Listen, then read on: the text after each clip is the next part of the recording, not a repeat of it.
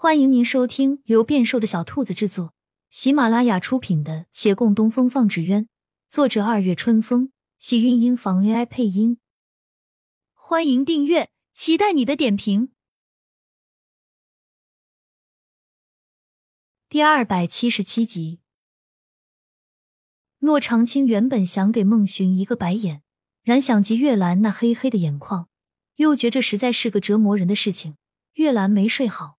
他也倍感焦灼，他还是病急乱投医了，把昨日主动一吻跟他说了。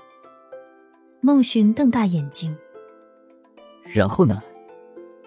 然后他走了，是不是被吓走了？孟寻以额头敲着桌子，什么被吓走了？明明是你做的还不够，你这算什么呀？他的脸突然红透，起身道。我只能如此了，你不要再瞎出主意了，叫他如何看我？我也没说要你再怎样啊，只是你这样，你们以前没有过再多一些的接触吗？至少也应该到以前的地步吧。以前，他回忆了一下，想到什么，脸上更红了。孟寻跟他想到了一块，悠然叹气道。大师哥以前被陈二大爷毒傻了的时候，就很不一样。现在想想，陈二大爷的药，其实也不是没好处啊。自己看不清的，也许就该换一种身份去看。他刚说完，听身后有脚步声，紧接着香气扑鼻。月兰与顾掌柜端着饭菜走出来了。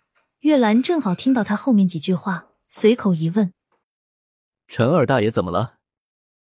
几人坐下，孟寻喝了口小米粥，回道：“没怎么，我就是想起他的医术来，觉得他还是有些本事的。”顾掌柜在旁插话：“可不是嘛，陈货好歹是从太医署出来的。您知道他？我年轻时是混京师的，那时候你爹常出入宫里，我们四派又每年都会聚一聚。”他望了一眼洛长青，所以宫里的事情也多少听说一些啊，只是了解的不多。之所以听说陈货的名，那是因为他是本朝第一个被太医署赶出来的。据说他医术很高，治愈了很多疑难杂症。可是，一天到晚不务正业，就爱研究那奇奇怪怪的药材。起先大家都忍了。直到有一次弄了个什么药，把个好端端的小太监给吃的全身生毛，变成了猴子样。不但样貌像猴子，连言行举止都跟猴子一样了。而后他就被赶走了。他顿了一下，又向月兰道：“上回他不是给你治过病吗？你也看到了，他的医治法子都是稀奇古怪的。”若不是没办法的病，尽量别找他，莫把你也吃成猴子了。这么说，这位陈二大爷医术又长进了，如今不把人吃成猴子，只是把他变成另一个人。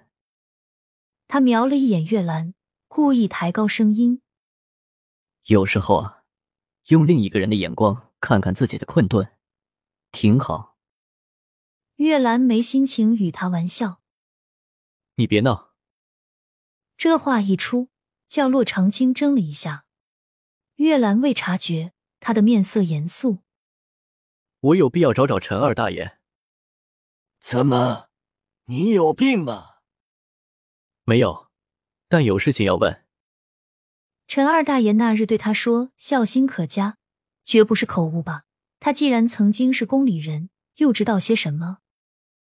他正思量着。门外忽然跑过去一人，他一眼瞧见那人，腾地一下站起来。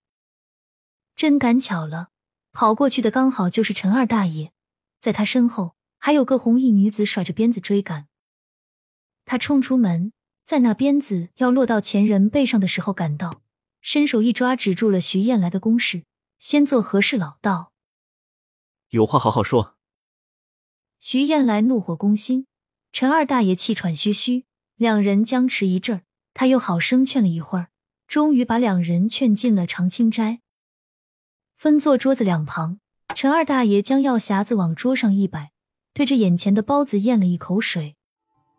骆长青立即道：“两位一定还没吃过早饭吧？先吃点儿。”徐燕来暴毙扭头：“我不吃。”又看向陈二大爷：“你要吃就给我赶紧吃，吃完我要继续打你。”这般情境，月兰想问的话也不好单说了，她唯有耐心的看着来人吃饭。见他先打开药匣子。从里面抽出一根银针，一一试探了，才动筷子。其他几人不好有反应，只顾掌柜翻了个白眼。陈货正好瞧见了那白眼，解释道：“别误会，我不是怕你们下毒，是我这里面的药最近不大可控，小心点好。”你的药还会长腿跑，怎地不可控法？没长腿，但也差不多。我新研制的一种药丸，遇光就散成气，我怕落入食材中，但只是提防着啊。你们也别担心，我塞得好好的，而且你们瞧，银针上没毒的，说明药气没散。银针是毒？您到底研制的是药还是毒啊？